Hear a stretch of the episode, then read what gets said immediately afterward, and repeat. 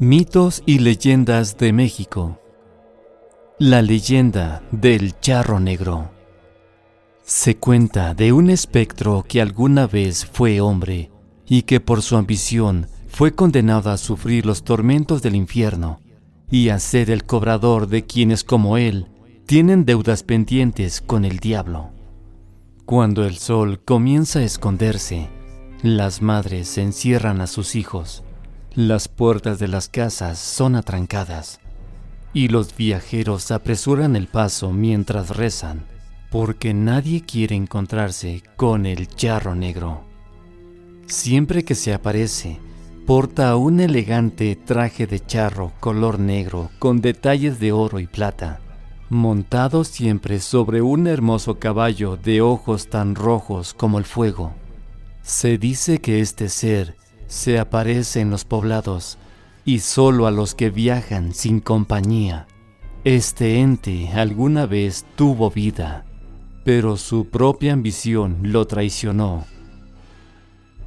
El inicio de la maldición.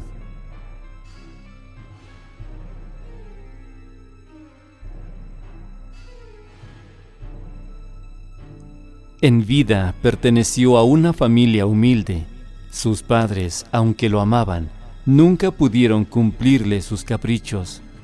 Al charro siempre le gustó vestir bien, tanto que a veces no comía durante días para poder ahorrarse un poco de dinero y juntar para un buen sombrero. Sin embargo, estaba cansado de vivir con tanta pobreza. Tiempo después murieron sus padres. Al quedar solo, la miseria del charro aumentó considerablemente, por lo que tomó una decisión que cambiaría su vida, invocar al diablo para pedirle riqueza. Sus súplicas finalmente fueron escuchadas y Lucifer se apareció. Al ver al hombre que lo había invocado, supo inmediatamente de su necesidad y solo le pidió a cambio su alma por las riquezas que le concedería. El charro no lo pensó dos veces y gustoso aceptó. Pasó el tiempo y poco a poco la juventud del charro comenzó a desaparecer.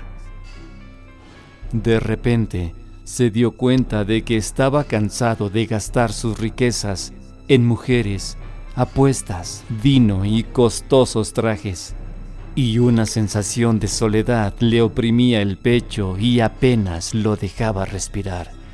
Nadie lo quería por lo que era, tan solo por las riquezas que poseía. El charro ya se había olvidado de aquel trato que lo maldijo. Por eso, cuando se le apareció el diablo para recordarle que la hora del cobro estaba cerca, se asustó como nunca el terror lo invadió y trató de ocultarse para no pagar su deuda. Mandó al personal de su hacienda a poner cruces por toda su propiedad y a construir una pequeña capilla. No obstante, el recuerdo de la deuda pendiente no lo dejaba dormir ni disfrutar de los pocos meses que le quedaban de vida. Así que, en un arranque de miedo, tomó a su mejor caballo, junto con una bolsa que contenía unas cuantas monedas de oro que no se había gastado. Emprendió el viaje durante la noche para que nadie lo viera huir. Sin embargo, el diablo se dio cuenta de que el charro faltaría a su palabra, así que se volvió a aparecer frente al jinete y su caballo, pero esta vez con el fin de llevárselo. Iba a esperar a que murieras para cobrar la deuda que tienes conmigo, pero como te ocultas cobardemente, te llevaré ahora. El charro no tuvo tiempo de responder. Cuando se dio cuenta, su caballo encabritado trató de patear al demonio, pero era tarde. Los brazos de su amo habían comenzado a secarse y su carne a desaparecer. Solo le quedaba el traje de charro encima de los huesos. El diablo volvió a hablar.